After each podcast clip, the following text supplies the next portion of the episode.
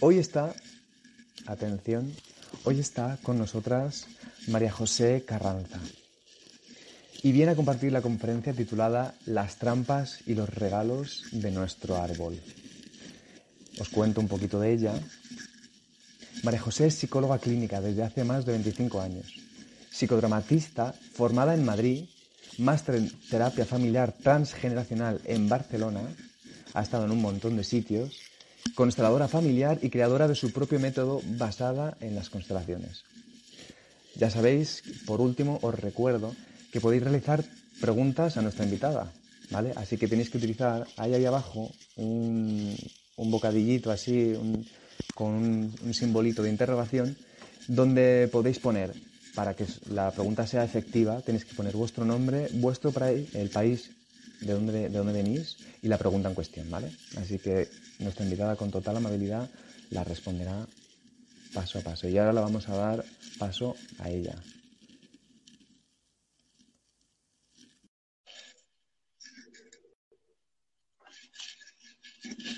Ya se está conectando. Y aquí está. Hola, guapa. Hola, hola, guapa. Hola, Manu. gusto verte por acá. Igualmente, ¿eh? Un gusto muy grande, ¿eh? Y con un tema muy interesante. Yo creo que si quieres puedes contarnos un poco sobre, sobre, sobre ella ya, sobre las constelaciones y todo lo que haces. Sí, bueno, yo em, titulé esta charla las trampas y los regalos del árbol. Cuando me, cuando me hablo del árbol, me refiero al árbol genealógico, ¿no? Porque tú y yo todos pertenecemos a un árbol genealógico em, y tenemos varias trampas y varios regalos. Y mm, se me ocurrió este título eh, porque a lo largo de los años que he visto a muchos consultantes hacer constelaciones grupales, individuales, em, me doy cuenta que es un tema muy relevante porque mm, te voy a contar, Manu, que como, como nosotros cuando nacemos, em, llegamos a un árbol que nos contiene una familia y es muy importante la pertenencia porque nos permite sobrevivir. Todos nosotros los seres humanos necesitamos pertenecer a algo mayor, porque si somos un bebé y no, no le caemos bien a nuestro clan, nos pueden abandonar, ¿te fijas? Y podemos perecer y podemos morir. Por lo tanto, todos los seres del mundo del planeta tenemos un instinto muy mm. fuerte de pertenecer al clan. Em, y eso está muy bien, porque nos permite, nos permite salir adelante. Pero las trampas es que luego que, que crecemos nuestro árbol, absorbemos todas las creencias del árbol, todas las experiencias, las memorias, todo lo que pasó antes llega a nosotros a través del inconsciente individual y transgeneracional. Y las trampas del árbol, mano, tienen que ver con que muchas veces es tanta la necesidad de pertenecer que dejamos de ser nosotros. Y ese quizás es el mensaje principal que tengo para las personas que nos están escuchando hoy día. Mm, Entonces hay varias trampas que yo he ido viendo a lo largo del tiempo que tienen que ver con estar tan em, determinados por el árbol o estar tan tomados por esta lealtad transgeneracional que nos perdemos y mm. dejamos de ser nosotros. Hacemos lo que mamá quiere, lo que papá quiere, lo que mi abuelo me dijo, em, lo que la tradición de mi familia me dice, lo que el linaje dice que puedo o no puedo hacer, y luego he visto muchas personas que llegan a la mediana edad y me dicen, María José, yo no soy yo todavía. Mm. La semana pasada misma me pasó, no estudié lo que quería estudiar, o no me casé con quien quiere casarme, mm. o a los 20 años eh, me dejé em, embarazada a alguien y me obligaron a casarme y me casé, mm. pero no quería hacerlo. Ese es el tema, ¿no? Como, como que han atrapado en estas trampas. Em, como si fuese un, como deudas ¿no? que tenemos a, que, que nosotros nos ponemos a, eh, en la familia, ¿no? Como de querer hacer llevar a, cabo. Claro, porque Bert Hellinger, quien creó las constelaciones familiares, dice que como los padres nos dan la vida, que es lo más grande que un ser humano te puede regalar, es lo único que nosotros no podemos devolver, solo podemos devolvérselo a la generación que viene abajo. Entonces, esa deuda que tenemos de recibir algo tan grande hace que nos quedemos endeudados. Entonces, mm. Bert Hellinger lo llama amor ciego. Entonces, esa deuda de recibir el amor y la vida de mamá y papá, que nadie me la puede dar, y es un regalo tan gigante, que yo hago lo que sea por pertenecer. Incluso algún hijo puede llegar a enfermarse, hermano. Para, por ejemplo, que papá y mamá no se separen. Un hijo mm. puede llegar a eh, estudiar algo que no quiere para que la empresa familiar no vaya a la quiebra. Un hijo puede absorber. Yo conozco un caso una paciente que el, papá era ingeniero y tenía una empresa de ingeniería, y ella se enamoró de ingeniero porque necesitaba un gerente general para la empresa, pero obviamente uno lo hace inconscientemente, no es que uno lo planifica, ¿no? Claro, esto va surgiendo así poco a poco, ¿no? Y de pronto te ves envuelto en una maraña familiar que, que no sabes ni cómo te ha metido ahí, ¿no? Claro, y uno piensa que lo está haciendo fenomenal, porque se ve bien pertenecer, pero algunas pertenencias, em, algunas pertenencias mm. nos llevan a malos destinos. Porque, a ver, si, si, a ver, quiero aclarar un tema. Si vengo de una familia muy feliz, que todo nos ha ido muy bien y yo sigo esa pertenencia, bueno, feliz. Pero si yo, por ejemplo, eh, vengo de un clan que todo el mundo ha tenido problemas económicos y que las personas han tenido quiebras y que ha sido difícil mantener el dinero, claro, si yo como eh, descendiente, por ser leal, voy a boicotearme el éxito económico, eso no es una mala pertenencia, no estoy honrando mi árbol. ¿Me explico? Si yo, por ejemplo, em, estoy enredada en resolver los conflictos de la generación anterior, no estoy honrando mi árbol, estoy perpetuando un sufrimiento y eso no sirve a nadie, porque lo estoy haciendo por una culpa inconsciente. Mm. Hay un concepto que me quería que quería um, explicar hoy día que me parece muy interesante y yo le llamo nadie sabe para quién trabaja. Muy interesante ese concepto. Y nadie sabe para quién trabaja significa que yo me he dado cuenta de algo muy fuerte, man, y yo, yo estoy impresionada con este descubrimiento. Me he dado cuenta que casi todos, todos, y me incluyo, todos, todos, estamos al servicio de lo que pasó en la generación anterior y eh, por lealtad inconsciente estamos tan comprometidos con resolver los pollones de nuestro antepasado, lo voy a decir en buen español, que luego no alcanzamos a resolver lo nuestro. Entonces llega, a lo mejor tenemos, ya somos grandes cuando decimos, bueno, y yo no he hecho mi vida. Mucha gente dice, bueno, no he sido feliz, no, no estoy realizada en el amor y en el trabajo porque he estado, estado em, como resolviendo cosas que pasaron antes. Entonces, si yo vengo en un clan con muchas deudas, que viene de guerra, de migraciones, de sufrimiento, de pérdida de hijos, de muchos traumas, claro que hay mucho trabajo para hacer, entonces los descendientes están ahí currando por lo que no pudieron ser los anteriores. Y claro, si vengo en un árbol más libre, más feliz, donde cada uno hizo su pega, su trabajo, bueno, eso no lo veo muy a menudo, pero bueno, eso, eso está genial. ¿Te fijas? Eso sería una buena lealtad, porque sería una lealtad que te llevara a un destino feliz. Es justo, dices que es justo una generación, es la, la generación previa, ¿no? Que puede ser la generación previa o puede ser la anterior, o puede ser la anterior, porque estamos unidas a siete generaciones más ah, arriba, e incluso la, Biblia lo dice.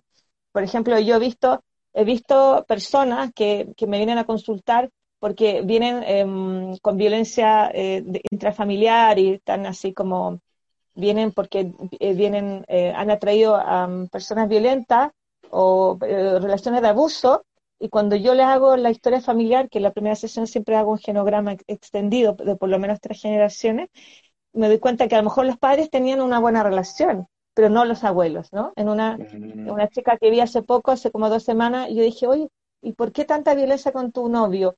¿Y tus padres? No, mis padres bien. ¿Y tus abuelos? Ah, no, los abuelos de ambos lados venían así em, con problemas, ¿no? Entonces, em, puede ser que esté resolviendo algo de la generación anterior o puede ser que esté resolviendo algo de una generación más arriba. Todavía más, arriba. Muchas veces veo, por ejemplo, em, mujeres eh, que sean muy independientes, muy autónomas, que vienen de una madre que a lo mejor no alcanzó esa autonomía, ¿no? La generación pasada las mujeres no tenían tanto acceso al mundo laboral, entonces mujeres que a lo mejor estaban en matrimonio y que a lo mejor querían la libertad y no podían por temas económicos, que a lo mejor no pudieron estudiar, o que no pudieron viajar. Entonces, la, la, descendiente lo que hace es concentrarse mucho en la autonomía, porque en este caso su madre o su abuela no la tuvieron, ¿no? Mm. Por ejemplo, ¿no? Em, claro, o alguien que, que en el fondo necesita ser muy sociable, porque las generaciones anteriores, a lo mejor las mujeres de la familia fueron muy tímidas o fueron educadas Claro, es como, es como tener que hacer lo opuesto para sanar, y esto es como que fuera una aposta, ¿no? Claro, cuando uno hace como esto, esto cuando uno hace esto, está, no sé cómo se dice ya, esto que uno va en atletismo pasándole el palito a la generación. Ah, eh, eh, el relevo. El relevo, claro, esto fue como un relevo, ¿no? Entonces muchas veces pasa que si en una generación, por ejemplo, hubo crisis económica y esta generación eh, lo pasó mal, ¿no? Y estuvieron con carencia, así con dificultades para alimentarse, para darle un techo a los hijos, probablemente la generación que viene abajo va a estar muy enfocada a, trabajar y a lo mejor van a trabajar muy duro y a lo mejor van a trabajar más de lo que necesitan, pero porque en el inconsciente están en modo de emergencia. Claro, o sea, eh, yo lo que entiendo entonces es que eh, ese relevo que te, pasan, luego cada uno lo, lo, reacciona a ese relevo, como tú has dicho, o sea, por ejemplo, ¿no? Si, si la familia eh, era muy, muy, muy trabajadora porque tenían escasez, la siguiente no significa que tenga que ser en escasez, sino que puede tener la sensación de querer, por ejemplo, no sé, descansar o, no querer o sea, que como pueden estar... Eh, viene, viene de la familia, viene una sensación y a veces uno puede tratar de ir en contra de ello, como para equilibrar. Es que la psicogenealogía dice que todo lo que pasó antes, y de género también dice que todo lo que pasó antes pasa a la siguiente generación como un conflicto psíquico somático. Entonces, los miedos de una generación pasan a la otra. Por lo tanto, si yo viví en carencia, por ejemplo, en España, ¿no? Si la generación que vivió en la época Franco, obviamente, estaban así en modo supervivencia, a lo mejor dos generaciones más abajo, la gente eh, curra mucho, tiene, quiere la plaza fija, me explico, y no, y si tú quieres tener un trabajo más por libre, no, y, te miras mal, y a lo mejor tengo que tener la alacena llena de cosas, y a lo mejor tú le dices, abuelo, pero Franco no, no está, la guerra se acabó hace muchos años, y, el abuelo te dice, no, eh, la plaza fija, la plaza fija, y tú dices, no, quiero viajar por el mundo, no, ¿entiendes, no? Porque, porque están al servicio de las memorias que pasaron antes, ¿me entiendes? Em, y también hay como, como culpas inconscientes que pasan a la siguiente generación y lo interesante es que ocurren aunque yo no sepa de ellas, ¿no? He visto generaciones, por ejemplo, de mujeres que me han venido a preguntar, y esto es muy interesante, porque les cuesta a lo mejor concebir, ¿no? Les cuesta embarazarse y ahora este tema de la fertilidad está muy en boga, ¿no? Con el estrés que tenemos ahora en día, ¿no? Entonces, cuando yo he tenido mujeres que quieren embarazarse y he visto, por ejemplo, hago las constelaciones, he visto que la generación anterior o anterior hay mucho aborto. Mm. Entonces, en el inconsciente transgeneracional queda grabada la información de bebé asociado al dolor. entonces, entonces, como que en el inconsciente no hay un permiso. Entonces, mm. ¿qué hago en las contracciones? Pongo a, mis consultantes, la que quiere embarazarse, la pongo en su madre, la pongo frente a la abuela y le digo, mamá, eh, lo dejo contigo, ese es tu destino, es tu decisión. Si tú abortaste, bien, eso es tuyo. Eh, acá no hay juicio de valor, pero básicamente es como ordenar. Eso, Ese asunto es tuyo, esa decisión es tuya, eso no tiene que ver conmigo. Porque si yo tengo esa deuda y la estoy pagando por mi mamá sin saberlo, no me voy a quedar embarazada. Porque mi inconsciente dice, esto es doloroso, esto es peligroso. O si en, en, alguna familia hay muchas pérdidas, porque no hay abortos, pero a lo mejor la madre, ¿verdad?, que tuvo pérdida tras pérdida, muchas veces hay problemas de, de, ¿no? de mantener este embrión.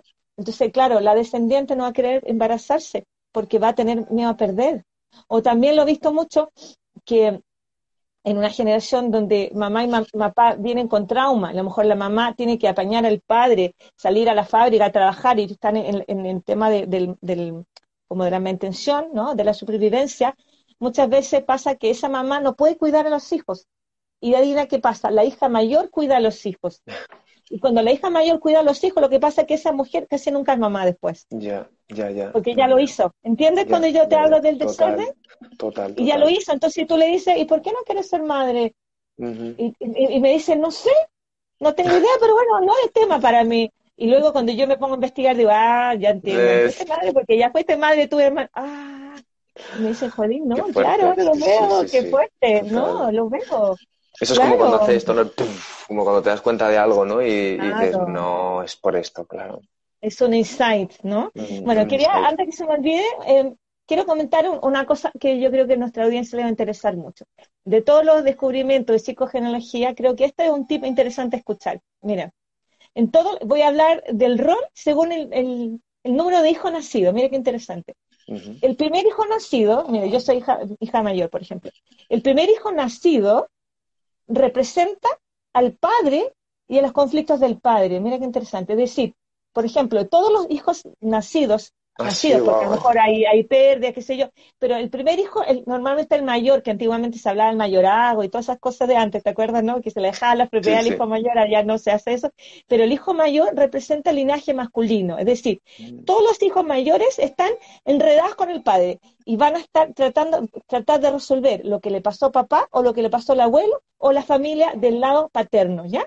Eso dice la psicogenealogía. El segundo hijo vivo, ya sea mujer o hombre, va a representar a la madre. Entonces Ujú. va a tener una alianza inconsciente con mamá y va a tratar de resolver los conflictos de mamá y los conflictos del lado materno. El Ya. tercer hijo nacido va a representar al conflicto de la pareja, la unión. Ah, sí. Ya. Y el Ese soy yo. hijo si ese eres tú, mira, tú vas a estar entre medio de, tu, de papá y mamá, van a, van a ser Total, hijos más triangulados, más triangulados. Y el Total. cuarto hijo nacido va a representar al clan completo. Ajá. Y así se sigue reproduciendo, porque bueno, ahora no hay familias tan grandes, pero antiguamente había familias muy Sigue grandes. todavía, claro. Entonces, claro, entonces el quinto hijo re- representa nuevo al padre, el sexto a la madre, el, el octavo al, a la madre, así. Y Bueno, entonces, el, entonces, cuarto, ¿qué- el cuarto has dicho a todo el... Al a todo el clan, al clan, Al a la, clan a la familia, a la familia, familia. como a la familia nuclear. Es decir, voy a decirlo de nuevo, la- la- el, hijo, el hijo primero nacido, ya sea mujer o hombre, representa al padre o linaje paterno, el segundo hijo nacido representa a la madre o al linaje materno, el tercer hijo nacido representa a la pareja de los padres y el cuarto a la familia, ya sea familia nuclear o una familia extensa. Ese se Qué mete en todos los enredos, eh, pero, pero también, eh, sí, eso desde la psicogenealogía, pero, Claro. pero voy a hablarte ahora desde mi experiencia sistémica, porque estas dos informaciones hay que como que juntarlas un poco, ¿no? Desde mi esto experiencia ya se- ¿Ah? Eso ya sería, sería entonces ya como tu método, ¿no? El que... Claro, esto, esto es lo que yo te estoy hablando de la psicogenealogía, significa lo transgeneracional. Lo transgeneracional significa qué pasa con las distintas generaciones. Y ahora yo te voy a contar lo que pasa en el olón de hermanos, no transgeneracional, sino en la línea de los hermanos, padre, hermano, ¿entiendes? Entonces, normalmente hay algo muy interesante también que pasa con los hermanos. El primer hermano, el mayor, es el hijo piloto, porque convierte a los padres en padres. Antes del hijo, los padres no. Entonces, normalmente con nosotros ensayan. y la semana que viene. Entonces, el hijo piloto, que es el hijo mayor, normalmente es un hijo más exigido, es un hijo más como el, el serio de la familia, el como que los padres como que confían en él, porque tiene que hacerse cargo de los hermanos si ellos faltan. Entonces, es como un hijo como que representa un poco eh, esta, mm, esto como de abrir el camino, ¿no? Abrir el camino a los, a los, a los que, a los, y normalmente es un hijo em, como más exigido y está más orientado como al deber, a hacer las cosas bien, ¿no? Ya. El segundo hijo em, es un hijo que tiene un poco más libertad porque el primero ya fue exigido, entonces el, el segundo lo vigila menos y el tercero hace lo que quiere. Mira cómo me el río, ¿no? tercero- El tercero va por libre. Y el, y el cuarto se creó solo, se creó ahí entre los hermanos. ya, pero eso, eso desde un punto de vista como de, del olón de la crianza. Lo otro era Qué- algo qué bueno. Son, son distintas miradas, ¿no? Súper interesante, ¿eh? Sí, interesante, ¿no? Súper interesante porque, porque yo te voy a contar por qué me interesó tanto esta visión transgeneracional. Porque yo soy psicóloga clínica hace muchos años, hace 25 años, y yo me daba cuenta que cuando muchas veces los consultantes llegaban con, llegaban con determinada problemática, yo no podía quizá resolverlo solo desde un, desde un abordaje individual. Y entonces me di cuenta que cuando yo lo miraba en un contexto familiar, yo podía encontrar muchas respuestas que individualmente no estaban. Los Ujú. tratamientos eran más cortos, más efectivos, porque en general nosotros no somos seres individuales, somos Ujú. parte de un árbol, y eso es tan literal, Mani, como, como que tú eres tu árbol y tu árbol es tú. Es decir, tu Ujú. árbol vive dentro de ti, es muy, es muy fuerte eso. ¿Qué significa? Significa que todo lo que pasó en tu árbol, todo, lo acierto, lo desacierto, los logros, los duelos, lo que se dijo, lo que no se dijo, lo que se reprimió, lo que se ocultó, lo que avergonzó a tu árbol, todo quedó en la memoria de todos los, de todos los que nacieron luego. Entonces, lo que hacemos entre todos es como tratar de reparar lo que pasó arriba y como que nos vamos poniendo de acuerdo inconscientemente y cada hijo va representando un conflicto del árbol. Es muy interesante eso también. Entonces, a lo mejor uno dice, ¿por qué si somos criados por mamá y papá nos pasan cosas distintas? Porque como estamos todos al servicio de algo mayor, lo que ocurre es que a lo mejor, em, por ejemplo, un hijo va a actuar y va a querer resolver los conflictos económicos. El otro va a tomar el conflicto emocional. El otro, por ejemplo, va a tratar de, resolver las parejas y a lo mejor va a tener muchas novios, muchos novios porque quiso, eh, no sé, resolver el tema emocional. Entonces todos estamos como, eh, como eh, trabajando en este, en este, en este trabajo en equipo, pero mm, como, como encargándonos, especializándonos en distintos temas. Entonces tú te fijas que nunca los hijos son iguales, porque siempre el mayor, por ejemplo, si el mayor es más intelectual, el otro es más deportista y el otro es muy social. Curiosamente, ¿no?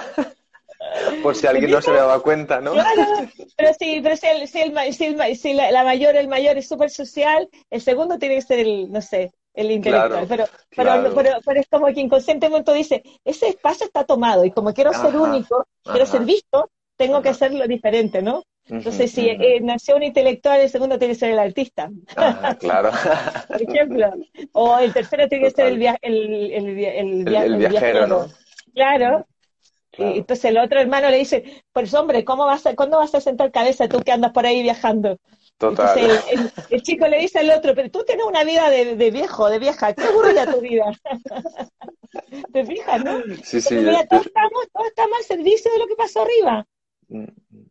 Porque en ese árbol se necesitaba reparar lo económico, se necesitaba reparar lo emocional, se necesitaba reparar, eh, no sé, eh, la libertad, salir al mundo. A lo mejor en una familia venimos de, eh, de una migración y a lo mejor el tema de, conquistar fue difícil y a lo mejor yo tuve que conquistar un territorio con dolor, a lo mejor un descendiente tiene que conquistar el, el, territorio pero con amor y con, placer. Entonces a lo mejor si yo vengo de inmigrantes que lo pasaron mal y que tuvieron que sufrir porque llegaron y tuvieron que pasar pobreza, entonces yo voy a tener ganas de viajar, pero viajar bien. ¿Te fijas? Porque así también estoy reparando las memorias de mi árbol. Ah, claro. Entonces, ¿Por qué, por qué este, esta herramienta que yo quiero compartir ahora con el público, el FTT? Porque a lo largo de, estos años de trabajo con, con mis consultantes, yo quise em, tener una herramienta fácil de aplicar para poder ver esto, esto mismo que te estoy diciendo en mi consulta. Entonces, una época yo hice muchos talleres grupales, pero luego tú te diste cuenta que algunos nos animan a hablar en público, también es difícil armar un grupo y ahora con la pandemia menos, es decir, mucho más complicado. Entonces, eh, esta herramienta que yo creé, que se llama FTT, Figuritas Terapéuticas Transgeneracionales, es muy fácil, es muy amigable para estudiar. La pueden estudiar las personas que quieren ser terapeutas y ayudar a otros, o simplemente las personas que quieren entender su árbol y que quieren entender qué pasó con su árbol y lo ah, hacen como crecimiento personal. Entonces, es una herramienta que antiguamente yo la hacía, bueno, que se puede hacer en, presencial, digamos, con unas figuritas de goma eva, de unas figuritas mm. así de, que se ponen ahí en una mesa, donde quiera. Y luego ahora hice la versión digital después de la pandemia. La pandemia nos empujó a todo al, mundo virtual. Entonces eso hace, digamos, a través del, computador, del PowerPoint, hay una mm, planilla donde el, paciente, el, consultante, yo le digo, mira, elige los representantes, elige a tu mamá, a tu papá, es una figurita, y a través de la configuración que ellos me hacen en, en esta planilla del ordenador, yo voy leyendo estos enredos. Y, y también le enseño a, mi, a mis alumnos a leerlo. Entonces, yo leo esto, leo a través de la configuración quién quedó congelado, quién quedó mirando a la generación anterior porque está, a lo mejor pasó algo difícil, están tomando algo. Cuando están las piezas mirando hacia arriba, significa que no están viviendo su vida, están al servicio de algo fuerte que pasó arriba. Si están eh, congelados en trauma, si están mirando al futuro, que es mirar a la vida, porque en realidad si no estamos mirando el futuro, no estamos mirando la vida. Si estamos mirando el pasado, Manu, no estamos mirando mm, eh, nuestra vida. Si estamos mirando el pasado, estamos mirando los ancestros. Y mucha gente vive así. ¿Te fijas? Total, Tú dices que fuerte, ¿cómo puede ser que no esté mirando su vida? Claro, en el alma, porque las constelaciones van al alma. Entonces, claro, no se ve por fuera. Tú ves que alguien vive su vida, paga sus cuentas, trabaja, estudia, duerme, ve tele y al otro día eh, sigue, sigue su vida, pero en el alma tú ves que la persona no está pudiendo como avanzar su, objetivo. Entonces, muchas veces la consulta más típica es eh, que vienen a consultar y te dicen, ¿por qué? Eh, no sé, ¿por qué, que sea, no encuentro pareja? ¿Por qué no encuentro un trabajo que me realice? ¿Por qué mi familia, hay, no sé, he tenido familias donde hay varios hijos enfermos? ¿Por qué mi familia nos va mal económicamente? Eh, quizá, porque, eh, no sé, hay cosas que se van repitiendo de generación en generación. Mm. De hecho, mira. ¿quieres, ¿quieres que, como justo has hecho estas preguntas, que imagino que también habrá mucha gente que se las esté preguntando, em, hay varias preguntas que a lo mejor si quieres podemos ver para ver, para ver si les puedes contestar. Sí, dale, dale. Vale, dice aquí, mira, Venezuela, Egle se llama, dice, soy hija de madre soltera, no conozco padre ni su familia. ¿Cómo resolver esto? Te la he mm, puesto ahí para que la leas. Claro, esa pregunta es muy, muy eh, general porque no sé cuál es el conflicto.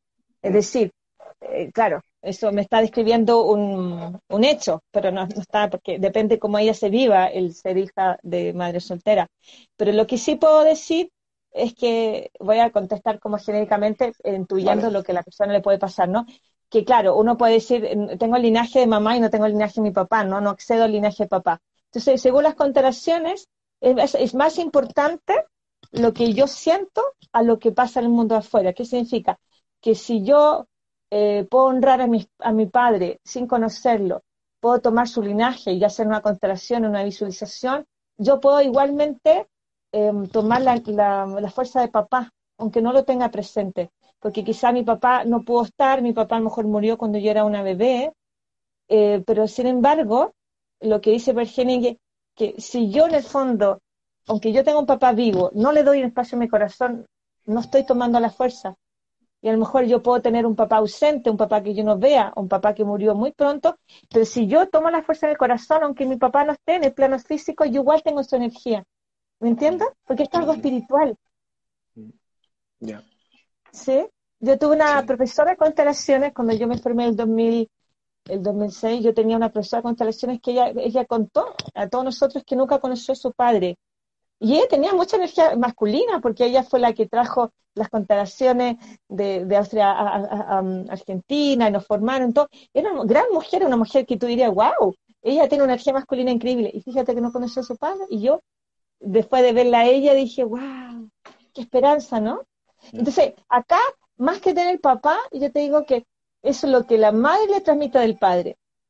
Porque si esa mujer que creció sin papá, la madre le transmitió una buena imagen de ese padre, esta, esta, esta hija puede tener una, una sensación amorosa de papá igual. Pero claro, acá lo más grave desde el desorden de constelaciones es que a lo mejor esta madre le, le, hable mal de este padre y esta hija no tenga permiso en amar al padre. Eso es más conflictivo. Porque quizá yo mamá en el fondo quedó enojada con papá y mamá me habló mal de papá, entonces yo como hija, como hijo, no, no voy a poder mirar al padre. Entonces ahí yo voy a tener que excluir a mi papá y eso me va a quitar fuerza, diría Bergeninger. Mm, ¿Se entiende la, diferencia? ¿Sí? Yo, por lo menos sí. Imagino que González también me lo, lo, explicas muy bien, así que Vamos a ir con otra pregunta, a ver, que, han, escrito varias, ¿eh? parece que está aquí, están saliendo preguntas porque, claro, tocas la familia y es eh, momento. Dice, mira, aquí por ejemplo, eh, Guadalupe de México, uy, perdón, Guadalupe de México dice, ¿qué tanto afecta mover los roles del árbol? ¿Un hijo o hermano quisiera ser el papá? Mm. Ay, mucho, no, no lo recomiendo, mucho. Voy, a, voy a dar un ejemplo típico que me acuerdo que lo di quizá la, la charla anterior a ver, eh, Bert Hellinger, el que inventó las constelaciones, dice que la supervivencia viene primero. Antiguamente eso era el rol masculino, ya sea que lo ejerza mujer o hombre. Si, si nosotros, por ejemplo, em, perdemos a papá, antiguamente el papá era el único proveedor, ahora son mujer o hombre, pero en el caso de, de que el proveedor esté con problemas, imagínate que yo tengo una familia, el proveedor es el papá, ¿no? El papá murió, por ejemplo. Entonces el papá se va de la ecuación y yo como mamá tengo que dar un pie atrás, al lado, y tengo que ser la proveedora, porque el sistema tiene que sobrevivir, y eso es fundamental. Entonces, por ejemplo, mi hijo mayor va a ser de mamá y va a cuidar a, mi hija menor, por ejemplo. Entonces ahí todo el sistema se va a mover porque hay un bien mayor que es la subsistencia del sistema. Pero, por ejemplo, eso sería algo adaptativo. Pero, por ejemplo, si, mi si el papá está deprimido y de alguna manera el papá está ahí como congelado y y el hijo mayor, no sé, toma lugar de marido, ahí es un enredo. Ahí empieza, ese enredo empieza a generar problemas hacia abajo.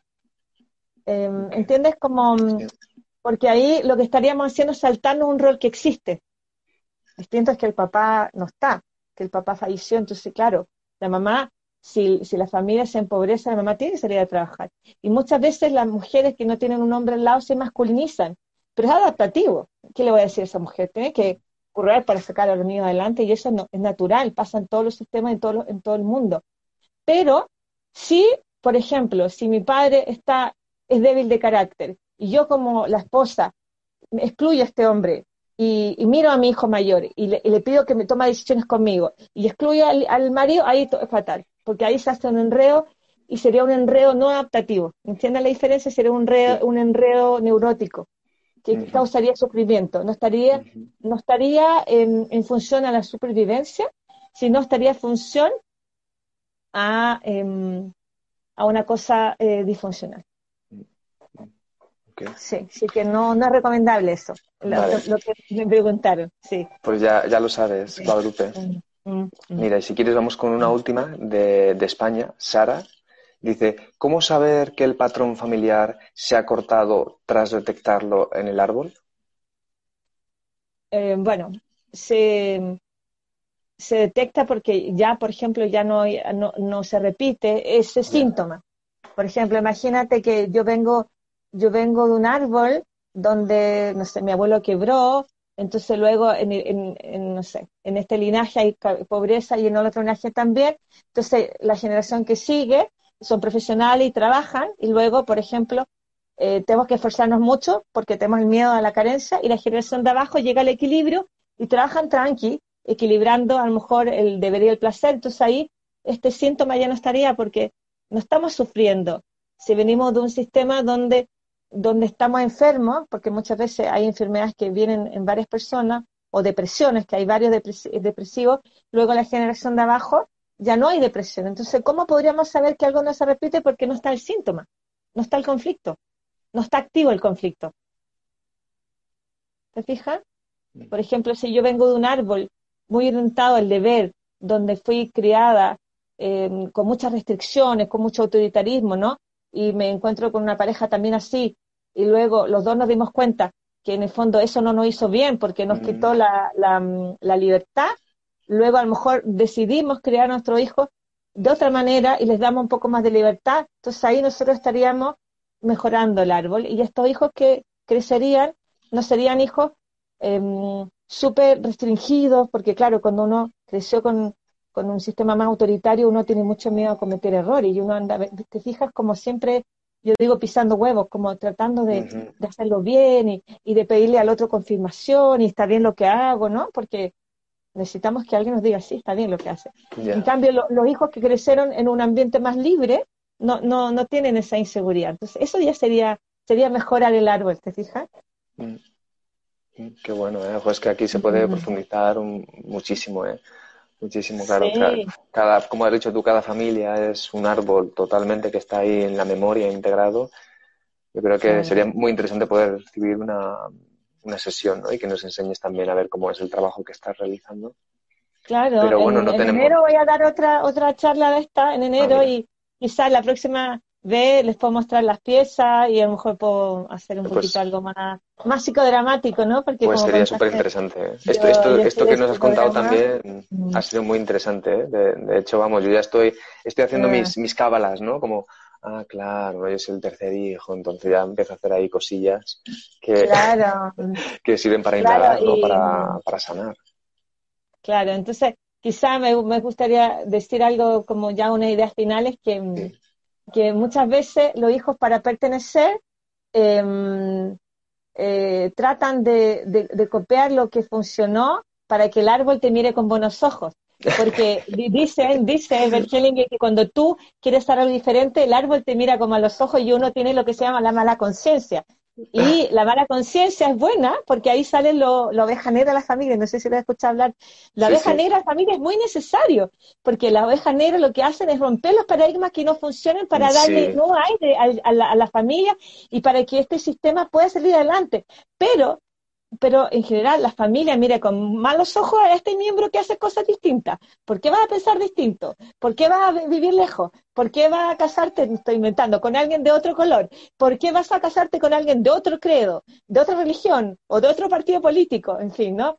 Entonces, claro, como el clan lo que hace es tratar de que todos seamos iguales porque em, esto hace como una sensación de protección. De, pertenencia, de protección. Claro, cuando venimos, por ejemplo, de guerra o cuando vinimos de, de, guerra, eh, guerras mundiales, de lo que sea, o migraciones, hay como un aglutinamiento que hace que los miembros se queden como guardados en un, como en un lugar de protección, ¿no? En un círculo de protección. Entonces, cuando un miembro de ese sistema quiere irse, el, el sistema entero le dice, no, no, no, tú no te vayas es más, se casan y te dan el novio. Al marido vive en la misma casa, esas casas grandes de antes. Pero claro, cuando el sistema empieza a progresar y ya se acabó el miedo, los miembros del sistema tienen más libertad de ir a explorar. Y mm. normalmente en todos los, en todos los clanes hay uno, uno que se llama abeja negra, y luego ese, ese se atreve a hacer cosas distintas. Creo que ese yo, ¿eh? Sí, bueno, yo creo que yo también paso por ahí. También, ¿no? sí, sí, pues claro, estudié psicología y bueno, cosas así, ¿no? Mm. Esto de mirar la mente a la gente, las constelaciones familiares, por ahí al principio eran como, ¡ay, qué cosa más rara! Ahora ya, se hizo común, ya, ¿no? Entonces, la oveja negra prueba a hacer algo distinto y la familia primero mira con resquemor. Vamos a ver lo que va a hacer este niñito, esta niñita. ¿Qué cosa más rara va a hacer, no?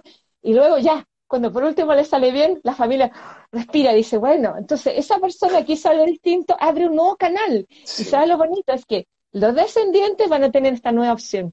Mm, qué bien, qué bien que me digas. ¿Entiendes? ¿Me entiendes? Por ejemplo, si todos viven, no estoy inventando, todos viven en el mismo pueblo y nadie tiene permiso de salir. Y alguien sale. claro, a lo mejor alguien sale, luego el, nieto, el descendiente, va, eh, eh, se va a ir a ver a otro país porque alguien ya abrió la puerta, entonces va a tener Mm. permiso para hacer algo distinto, ¿no?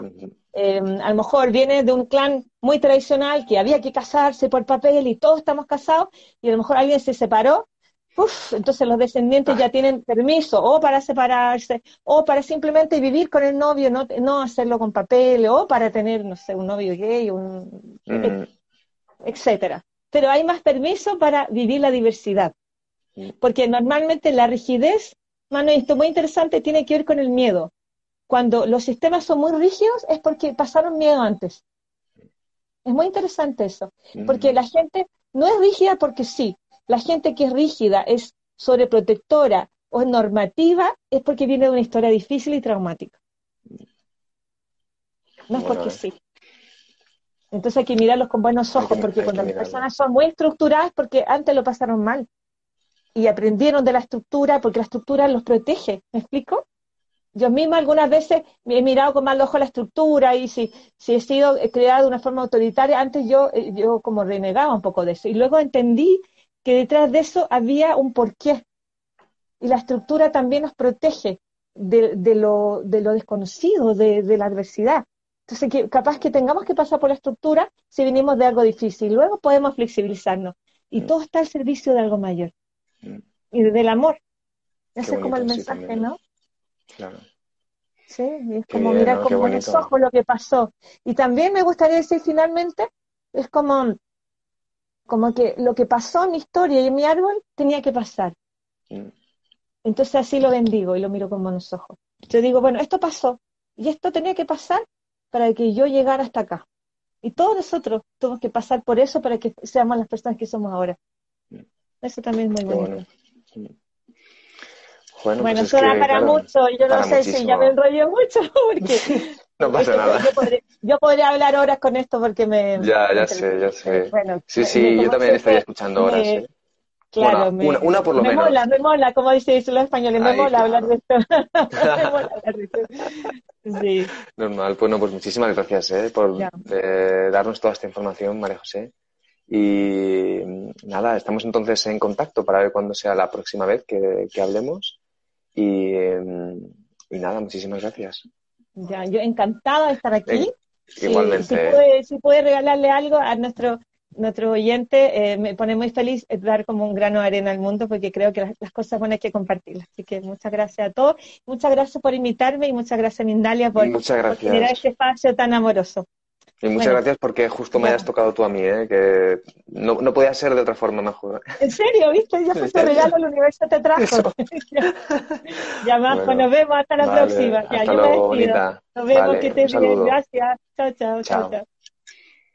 Bueno, y aquí entonces eh, ya nosotros nos hacemos este agradecimiento. ya sabéis, a todas las personas que nos, que nos habéis acompañado hoy, que habéis participado desde tantos lugares de la Tierra con tantas preguntas tan interesantes. No hemos podido contestar a todas las preguntas, pero ya sabéis que si queréis eh, podéis contactar con María José y mm, seguro que tiene todavía mucha más información que dar. Entonces, nada, les recordamos que podéis colaborar con Mindalia.com suscribiéndonos a nuestros canales y a nuestras redes sociales, que son Facebook, Instagram y Twitter. ¿vale? O haciendo una donación mediante el enlace que puedes encontrar en nuestra página web mindalia.com, ¿vale? Así que de esta forma haces que esta información sea valiosa, que llegue mucha más gente por todo el mundo y que se fomenten más charlas de este tipo que hace falta. Yo creo que en momentos como este hace mucha falta. Así que nada, un saludo muy grande, hasta la próxima conexión con Mindalia. Chao.